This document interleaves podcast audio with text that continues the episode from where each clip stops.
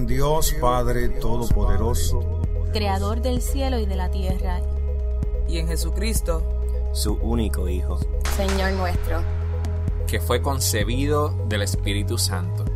Nació de la Virgen María. Padeció bajo el poder de Poncio Pilato. Fue crucificado, muerto y sepultado. Descendió a los infiernos. Al tercer día resucitó de entre los muertos. Subió al cielo. Y está sentado a la diestra de Dios Padre Todopoderoso. Y desde allí vendrá al fin del mundo. A juzgar a los vivos y a los muertos. Creo en el Espíritu Santo. La Santa Iglesia Universal. La comunión de los santos. El perdón de los pecados. La resurrección de la carne. Y la vida perdurable.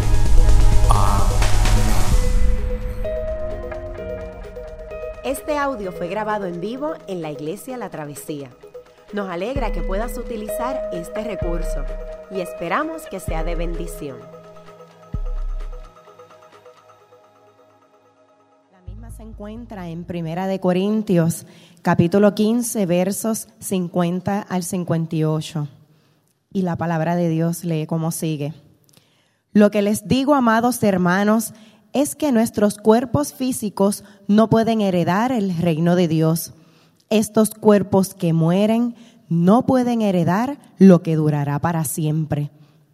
Pero permítame revelarles un secreto maravilloso. No todos moriremos, pero todos seremos transformados.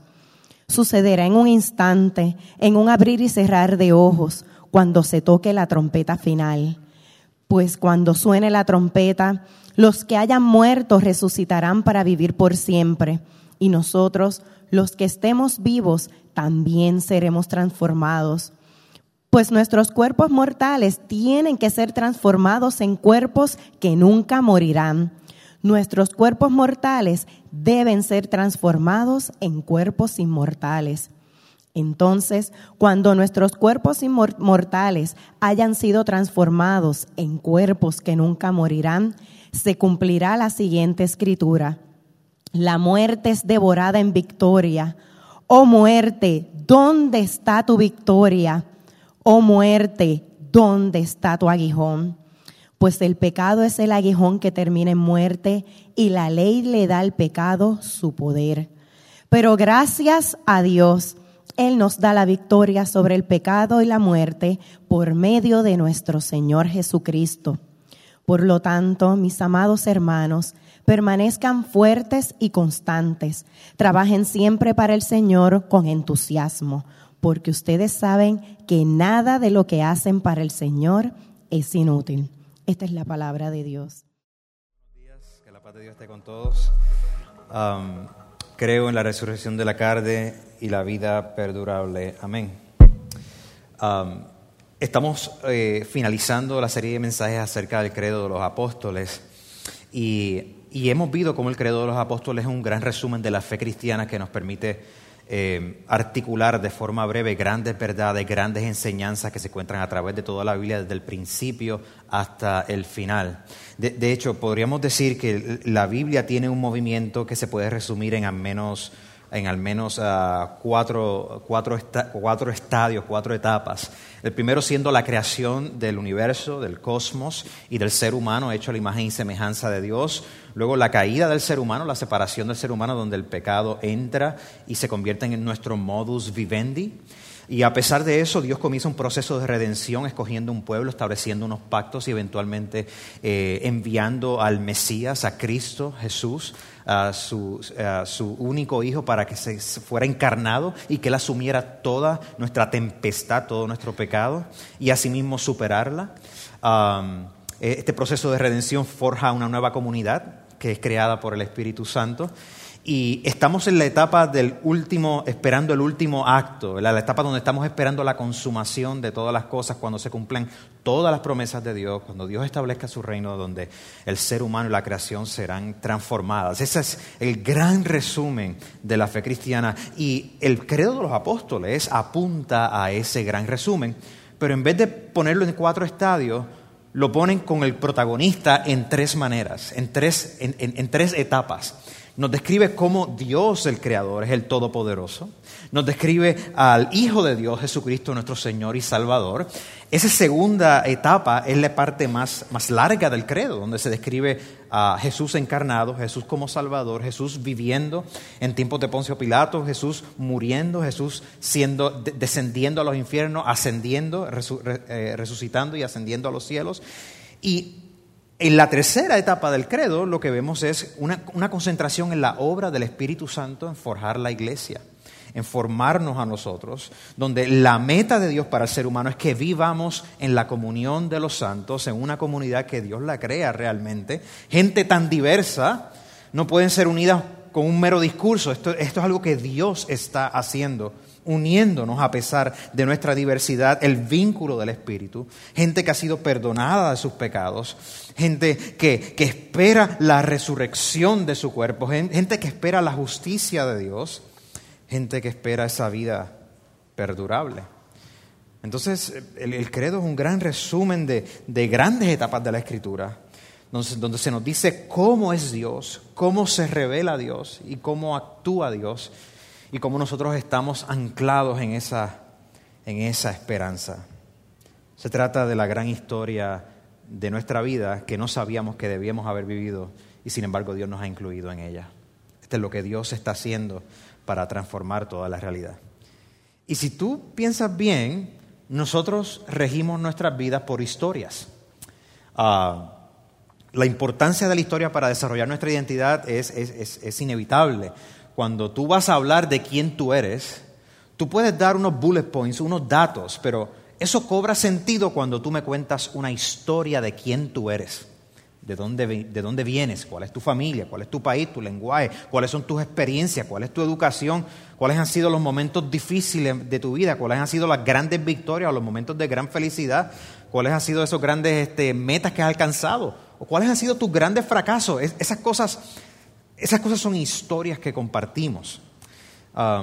mis niños están eh, en esa etapa de, aprender a leer bien y, mi hijo mayor le gusta, le está gustando leer, entonces tiene una serie de libros eh, que tiene que ver con, dragones y épicas y cosas así, y ya lo hemos introducido a diferentes, diferentes libros.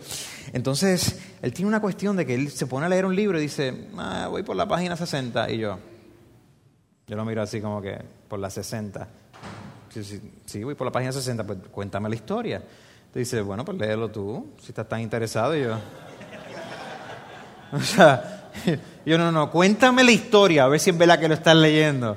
Y sí, él las está leyendo. Um, pero eh, parte del asunto de leer estas historias es que él comienza a preguntarse, esto, esto se acerca a la realidad que vivimos, pero a la misma vez es diferente. Entonces vienen, vienen estas preguntas por la noche, después de haber leído un libro, eh, que quizás los asustó, o haber visto una película, ¿verdad? Este, donde existen verdaderamente los dragones. Ah, y esas brujas existen. Ah, y esos fantasmas. Este, y esa bestia que salió así existe. Entonces, en el momento de la noche no es un momento para ponerme muy filosóficos con ellos, porque entonces van a tener una pesadilla. Ah, y ahí es donde uno trata de explicar, mira, parte de esa historia es que ciertamente esos dragones no existen de esa manera, pero nosotros sí tenemos muchas cosas a las que le tenemos miedo. Ah, pero Jules, por ejemplo, mi, niño es uno de los que dice, sí, sí, pero al final el bueno va a triunfar. Al final el héroe va a triunfar. Ah, y la realidad es que desde pequeños se, están dando cuenta de que las virtudes deben de triunfar sobre los maleficios, sobre las cosas malas. Que las historias no deberían determinar en una tragedia, que, como que vivimos en un universo moral donde sabemos de forma instintiva que queremos que lo bueno triunfe al final de la historia. Ah, pero todos sabemos que la vida inmediatamente nos confronta eh, con que las historias, aunque vemos historias de nuestras vidas eh, en un relativo progreso, nuestros niños se van dando cuenta rápidamente que las historias muchas veces no terminan bien, que, eh, hay mucha injusticia, que papá y mamá o abuelo o abuela no pueden cumplir todas sus promesas. Eh, comienzan a descubrir en la escuela o en la afuera que, que hay peligros, que hay racismo, que hay sexismo, que hay fracaso, que hay miedo. Eh, se dan cuenta que las cosas no siempre funcionan como uno espera, de hecho muchas veces no funcionan como uno espera, que no siempre ellos van a obtener lo que ellos quisieran, aunque esas cosas son muy buenas para ellos, y eventualmente se van a encontrar con el sufrimiento, la enfermedad y con la muerte. Eso, eso llega rápido, ah, con la pérdida. Es decir, la vida rápidamente nos entrena a dudar. Rápidamente tú vives un poquito y ya la ingenuidad se nos va. Eh, inmediatamente vemos que no podemos creer todo lo que escuchamos. Eh, estás en lo correcto cuando dudas de que vas a perder 20 libras aun si sigues comiendo todo lo que tú quieras. No lo creas, ese anuncio de Facebook es una mentira. También no lo vas a creer que no vas a lucir 10 años más joven con la cremita esa que te vendieron en JCPenney. O con el booth que tú ibas caminando por el mall y te están parando. Mira, mira, para que pruebes la crema. No, no, no vas a lucir 10 años eh, más joven por eso. Ni tampoco te vas a volver rico trabajando 10 horas solamente desde tu casa, como nos promete Google en sus anuncios. Ah, está bien que nosotros cuestionemos ese tipo de reclamos tan extravagante, porque no queremos ser decepcionados, queremos ser un tanto realistas. Y en un nivel más profundo esto también nos indica que nosotros sospechamos porque sabemos que vivimos en un mundo de engaño, porque nos han engañado, porque sabemos que nosotros hemos engañado fácilmente a gente. Ah, estamos conscientes del pecado en otros y en nosotros, es decir, reconocemos el misterio del mal, que el mal y la maldad hay un elemento que es irracional, que, que escapa a nuestra explicación y que destruye la vida humana realmente. Aquí es donde nosotros vemos que el Evangelio de Jesús anuncia que por la resurrección de Jesús, quien fue ejecutado por un imperio, quien fue sujeto a una historia de violencia y de traición por motivos políticos y religiosos, sin embargo, en su resurrección Dios está transformando el mundo. Dios ha trastornado el mundo. La resurrección nos confronta con que otro mundo es posible, nos confronta con el reclamo y nos avisa de que el mundo no será regido por las mismas maneras de muerte que siempre ha sido regido. Nos presenta una historia extraña, una historia que nos hace preguntar qué es lo que Dios está haciendo en el mundo. Cuando los primeros cristianos misioneros se, estaban moviendo a proclamar que Jesús había resucitado en el Mediterráneo, eh, ellos se encontraron con que sus oyentes, ya, que fueran judíos o gentiles o griegos o romanos, eh, lo encontraron el anuncio de que Jesús había resucitado como algo extraño. No solamente algo extraño, sino algo este, hasta peligroso, algo, algo perturbador. De hecho, en, el libro de los Hechos, en el capítulo 17, si usted lo, lee, Pablo y Silas se encuentran predicando en la ciudad de, Tesalónica. Eh, entonces ellos van a las sinagogas y comienzan a, comunicar el mensaje de, que la escritura muestra que era necesario que el Mesías esperado por Israel tuviera que sufrir y que resucitara de entre los muertos. Para el judío religioso era como que, o sea, ¿qué tú me estás diciendo? Los muertos si acaso van a resucitar al final de la historia, no ahora, y no con una persona ahora. Pero entonces eso era lo que ellos precisamente estaban proclamando. Era necesario que el Mesías sufriera, como nosotros, o peor, y que fuera levantado de entre los muertos. Inicialmente habían gente que comenzaron a seguirlos, pero no pasó mucho tiempo hasta que comenzaron a atacarlos. Ah, por ejemplo, eh, nos dice el texto en el capítulo 17 que a pesar de que algunos seguidores estaban escuchando el mensaje y estaban diciendo, sí, esto, e, e, esto hace sentido, esto es radical, esto es diferente, nunca habíamos escuchado algo como esto. Sin embargo, habían otros que estaban formando un motín para tratar de entrar a la casa de Jasón, que era una de estas personas que estaba escuchando el mensaje, que era el que le estaba dando, parece que la sala de su casa a Pablo y Sila para que hablaran. Y entonces el texto dice lo siguiente, arrastraron a Jasón y algunos otros hermanos ante las autoridades Ah, de la ciudad gritando, estos que han trastornado el mundo entero han venido también acá y Jasón los ha recibido en su casa. todos ellos, es decir, todos los seguidores de Jesús, actúan en contra de los decretos del emperador, afirmando que hay otro rey, uno que se llama Jesús. Mira esto. Mira qué explosivo es esto.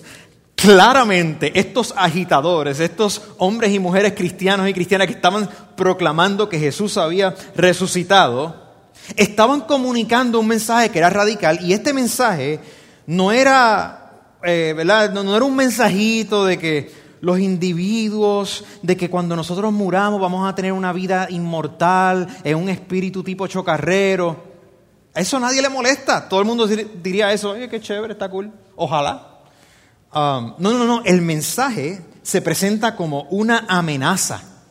Como una amenaza, están trastornando el mundo porque están proclamando que Jesús ha resucitado de entre los muertos y por lo tanto no existe una autoridad en este mundo que sea superior a la del Hijo de Dios. Jesús es el Señor del universo y no el César. La resurrección de Jesucristo es la señal, la confirmación de que Dios ha intervenido en la historia. Y si existe este Dios, no existe otro Dios. Wow. Dos capítulos más tarde, en el libro de los Hechos, Lucas, que es el que escribe, nos, describe que se forma otro motín. Ah, y este caso eran ah, unos plateros paganos que adoraban a diferentes dioses en la ciudad de Éfeso. Y nos cuentan que estos, estas personas arrastran a dos de los acompañantes de Pablo, los ponen en un anfiteatro y por dos horas los están insultando, protestando contra estos predicadores cristianos y cantando, grandes Artemisa de los Efesios. Y tú dirás, oye, pero ¿cuál es el show? ¿Cuál es la cuestión? ¿Se acuerdan? Pues, o sea, bueno, el show es que los plateros se dieron cuenta que si el mensaje de la resurrección es real, ellos se van a ir a la quiebra, porque la gente va a dejar de comprar ídolos. La gente va a dejar de hacer chanchullos y magia e ídolos para que los ídolos los protejan. Van a dejar de comprar toda esa economía de estatuas Entonces el mensaje de la resurrección no era business as usual, no era seguir el negocio como siempre ha seguido, era, era que, que retaba todo lo que somos. De hecho, la afirmación clave aquí de la fe cristiana es que ni la maldad, ni nuestros ídolos, ni, ni la fatalidad, ni la muerte es la realidad última que nos va a definir.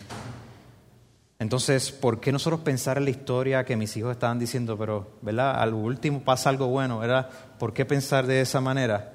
Los primeros cristianos dicen, pensamos de esa manera por la resurrección. Por la resurrección. Y hay que ver que la resurrección en la Biblia se contrapone al concepto de la muerte. Y la muerte en la Biblia eh, no es nada sentimental. No, no es nada sentimental. Tú, tú y yo sabemos cuando hemos perdido a un ser querido. Eh, que la gente a veces para animar hace comentarios bien sentimentales cuando tú estás destruido por dentro. ¿Verdad? Ah, cuando se trata de la muerte, la Biblia no es nada sentimental. De hecho, eh, Pablo y otros escritores del Nuevo Testamento, ellos nunca van a encontrar, nunca escribieron una tarjetita que dice que nuestros seres queridos, ahora que murieron, se van a convertir en angelitos o estrellas en el cielo.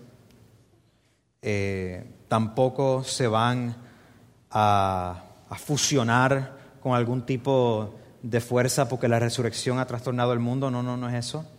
A pesar de que nuestra imaginación popular, a veces nuestras categorías de pensar acerca de más allá de esta vida, fueron determinadas por Ghost, Patrick Swayze, este, por Star Wars, vida desencarnada como una energía, o por aquellos que son más machotes, así, gladiator, este, en su esperanza de ver a su familia corriendo por el campo. Eh, sin embargo, en la escritura no vemos esta noción de que, como a mí me dijeron una vez, eh, en una de nuestras pérdidas de bebé, eh, me dijeron, no te preocupes, porque es que Dios necesitaba la compañía en el cielo. Y, quizás en otro momento la vas a ver porque es que era tan importante que Dios la necesitaba y por eso se la llevó. La escritura es bien realista, es bien grotesca en cuanto a esto. Habla de la muerte como el gran enemigo, el gran destructor. Habla como la muerte como eh, aquello que devora los sueños y las amistades y las esperanzas. Habla como la muerte como la antítesis a la vida. Y por eso la resurrección de Jesucristo en la Escritura se presenta como el inmenso, portentoso poder de Dios para eliminar a nuestro último enemigo, la muerte. Ahora, tenemos que clarificar, obviamente, que, como dije, como presenté ahí brevemente, eh, la resurrección de Jesús habla del concepto de vida perdurable de la fe cristiana. Esta idea de que nuestra alma o nuestro espíritu intrínsecamente uh, vive independientemente de nuestro cuerpo, esta idea que muchas veces nosotros los cristianos tenemos de que mi esperanza es que mi alma se vaya al cielo, no es una idea que presenta la Biblia. La Biblia no habla de una existencia eternal desencarnada. La Biblia habla constantemente, como el texto que leímos, que Dios va a resucitar nuestros cuerpos, así como resucitó a Jesucristo.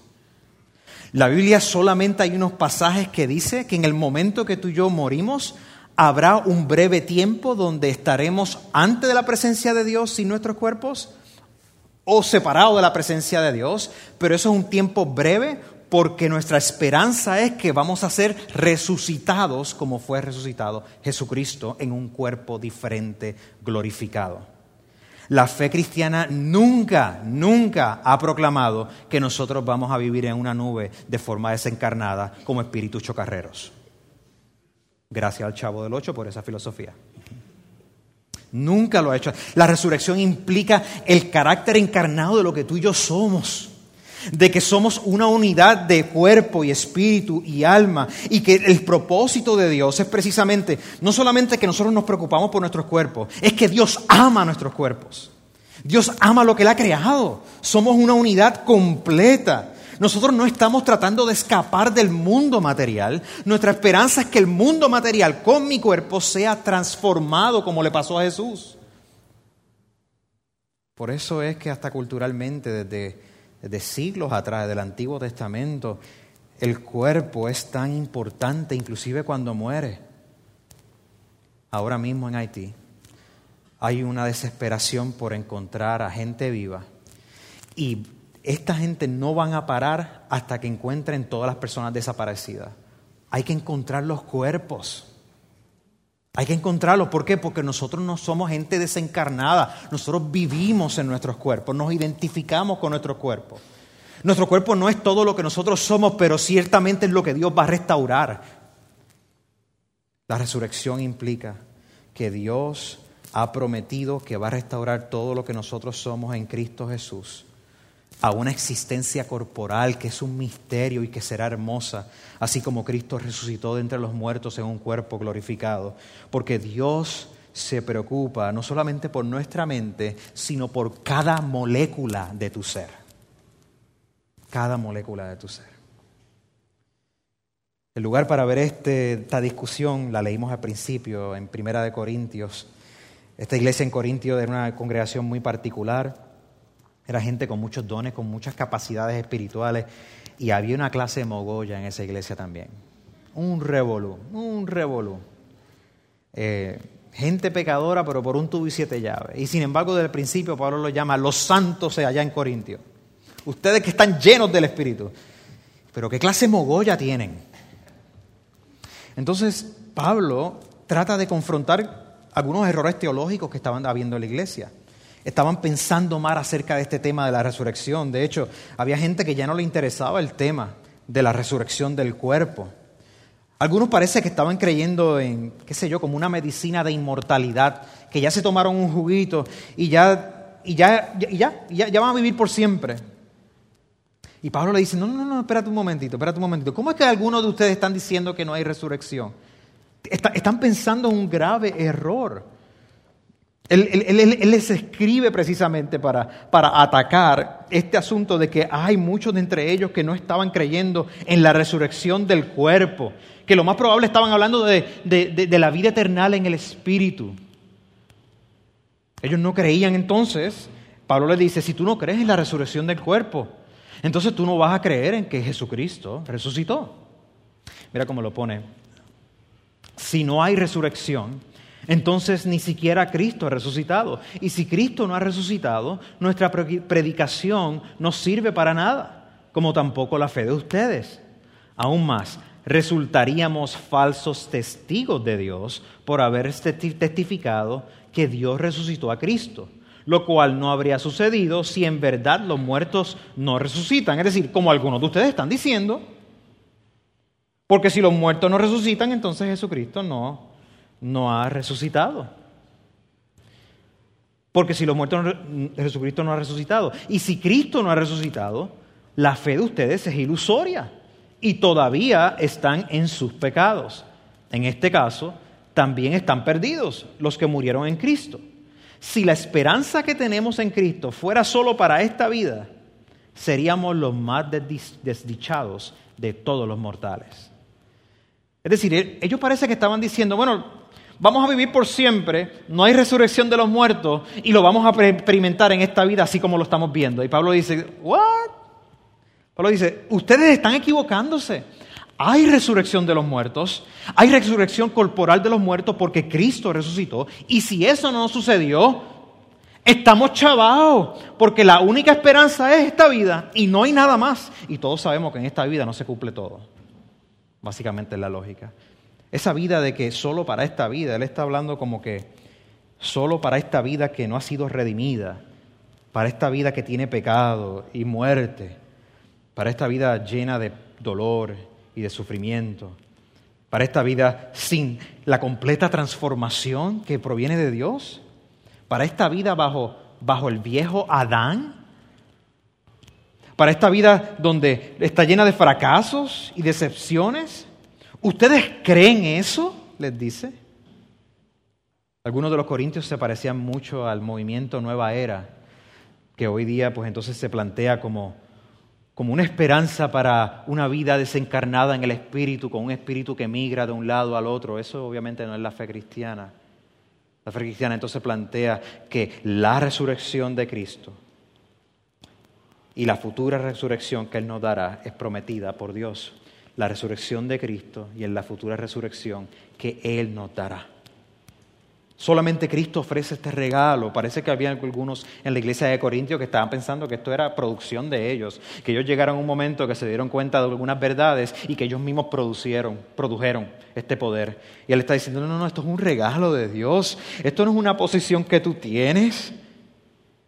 De hecho, le dice que el cuerpo mortal no puede no puede heredar el reino de Dios. Es decir, tú en tu propia fuerza, tú no puedes heredar el reino de Dios, ni lo corruptible puede heredar lo incorruptible. Es decir, toda nuestra naturaleza eh, eh, está corrupta. Esto no es tu esfuerzo. Fíjense bien en el misterio que les voy a revelar. ¿Están todos atendiendo? No todos moriremos, pero todos seremos transformados el cuerpo mortal. De nuevo, ese énfasis en el cuerpo. Dios está obrando en todo lo que somos. La resurrección de Jesucristo es el hito que divide la historia. Si esto no sucedió, Él dice, desdichados somos. Pero como Él ha resucitado, no somos desdichados. La eterna vida a partir de la resurrección, la vida perdurable que proclama el credo, es la conciencia, la esperanza de que Dios está reorganizado, reorganizando todo lo que sabemos de la historia, toda la manera de conocer la historia. Dios está reorganizando la manera en que nosotros vimos toda la vida, diciendo, yo tengo control absoluto de la vida y la devolveré. De hecho, algunos en la iglesia allá en Corintio parece que le estaban argumentando para atrás a Pablo y él les dice, pero algunos de ustedes van a decir, ok, pero, pero ¿cómo es exactamente que los muertos resucitan? ¿Y, y- y- qué tipo de cuerpo tendrán? ¿van a tener las 20 libras de extra que tengo o con las 20 libras menos que tenía cuando yo estaba en high school? Este, y, y- y voy a tener visión 20-20 perfecta. Este, y Pablo básicamente le dice, qué pregunta más estúpida. Le dice, tontos. Les dice así. Yo leí eso y yo, pero, pero Pablo, es que yo también estoy interesado en esas cosas. yo quiero saber, ¿sabes? Básicamente Pablo le está diciendo, ustedes se están ocupando con unas cosas tan cotidianas que no hacen mella de la eternidad, que están perdiendo de perspectiva, que necesitan ampliar su mente para el misterio de Dios, que está forjando toda una nueva realidad y ustedes se están preocupando por esas preguntitas. Leí la historia de, um, de dos personas que no, no- no se mencionan los nombres porque uno es un, um, un profesor conocido en Estados Unidos de teología y otro es un pastor también bien conocido. Este profesor pues eventualmente eh, ah, como que deja la fe y comienza a escribir libros bastante escépticos atacando doctrinas centrales de la fe cristiana. Y, el otro, que es un predicador famoso, este, ah, pues obviamente no hacía eso, al contrario, estaba afirmando, predica actualmente, eh, predicando la fe cristiana. Ambos son amigos. eh, y, y el escéptico le pregunta al predicador, su amigo, le dice, ven acá, vamos, a ser claros con esto. O sea, mi hija tiene dos PhDs. ¿Y cómo es que tú esperas que yo le explique a ella y que ella crea algo tan inaceptable para la mente moderna como la resurrección del cuerpo? Entonces su amigo le contesta, bueno, ah, yo, yo realmente no conozco a su hija, pero yo le diría, qué limitada es tu imaginación, qué limitada es tu marco de percibir la realidad. Si tu marco de percibir la realidad se limita a solamente lo que tú puedes tocar o ver, o aquello que tú puedas duplicar, entonces careces de, de tantas facetas de la vida. ¿Cómo tú mides amor? ¿Cómo tú mides lo bello, lo justo y lo hermoso? ¿Cómo lo haces? ¿Cómo lo pruebas? ¿Cómo tú lo duplicas? ¿Cómo, cómo tú mides los sueños, las aspiraciones? ¿Cómo, ¿Cómo tú duplicas esperanza en un laboratorio? No lo puedes hacer.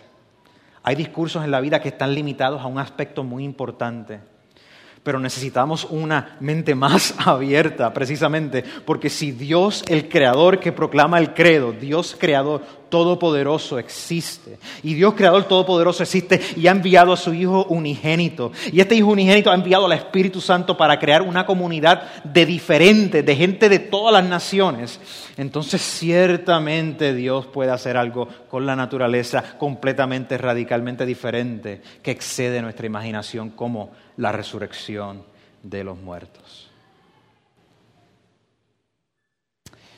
Necesitamos entonces una esperanza de vida, yo creo que eso lo sabemos.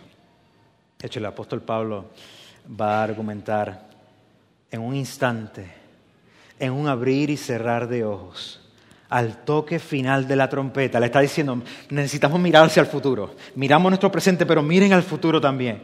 Sonará la trompeta y los muertos resucitarán con un cuerpo, con un soma, con un soma incorruptible, y nosotros seremos transformados. De hecho, el apóstol va a hablarles y les va a decir, si ustedes piensan que entonces que se van a quedar sentaditos esperando la vida eterna como un escape, no van a hacer nada porque aquí estamos esperando que el mundo se acabe y se queme, no, perdónenme. Manténganse firmes, mira lo que dice, inconmovibles, progresando siempre en la obra del Señor, conscientes de que su trabajo en el Señor no es en vano. Precisamente porque la resurrección va a suceder, nos mantenemos firmes, trabajando, esforzándonos en justicia, ayudando, amando, aliviando lo que estamos haciendo ahora mismo, el esfuerzo que vamos a hacer para ayudar en Haití, en nuestras comunidades, a los niños, en nuestros barrios, en nuestra política, en todo. Nos esforzamos precisamente porque creemos en un Dios que está activo en la historia y que su interés primario es el florecimiento de la humanidad tuyo y mío a partir de la resurrección de Jesucristo. Por cuanto eso es real, nos vamos a mantener firmes. Nuestro trabajo no es en vano. No es en vano. Vale la pena. Vale la pena. Conscientes de que nuestro trabajo no es en vano. ¿Dónde está, oh muerte, tu victoria? Nuestros hermanos en Haití ahora mismo están sufriendo en otras partes del mundo han habido otros desastres naturales, en otros lugares ha, sido el sufrimiento fatal a manos de criminales y terroristas. Tenemos hermanas y hermanas en Cristo que han dejado su vida en el camino y que hoy mismo la están dejando en su camino. Y nuestros hermanos en Haití se van a levantar, la iglesia en Haití se va a levantar con nuestra colaboración, con nuestras oraciones, y se van a levantar a afirmar que la vida proviene de Dios, y van a llorar a los muertos, y van a decir, y sin embargo, esta no es la última palabra de esta realidad. ¿Dónde está, oh muerte, tu aguijón? ¿Dónde, oh sepulcro, tu victoria? Pero gracias a Dios que nos da la victoria por medio de nuestro Señor Jesucristo. Gracias a Dios. El apóstol Pablo dice, sí, sí, ¿dónde está tu, tu aguijón? Eso, eso, eso que nosotros sentimos que se nos espeta en el corazón. Pero a la luz de Jesucristo, ¿dónde está realmente eso? Cuando lo más que nos puede pasar es que nos maten. ¿Qué más puede pasar? Si Jesucristo resucitó de entre los muertos, hay vida después de esta vida. Y hay vida corporal después de esta vida. Dios nos ama en la totalidad de lo que somos. Y por eso va a restaurar la totalidad de lo que seremos con Él.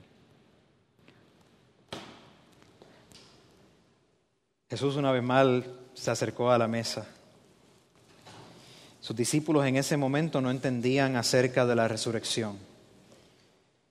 Pero Jesús les ofreció una cena para, para enseñarles lo material, lo corporal que es su esperanza. Una cena donde Él les dice, aquí está mi cuerpo, aquí está mi sangre tangible, lo puedes tocar. Porque es a partir del cuerpo crucificado y resucitado de Jesús, de la segunda persona de la Trinidad, que se ancla nuestra esperanza en la historia de que algún día seremos resucitados con Él. Qué bueno que pudiste escuchar esta grabación. ¿Qué tal si la compartes con otros? Recuerda que hay muchos más recursos en nuestra página latravesía.org, donde también puedes realizar un donativo. Dios te bendiga.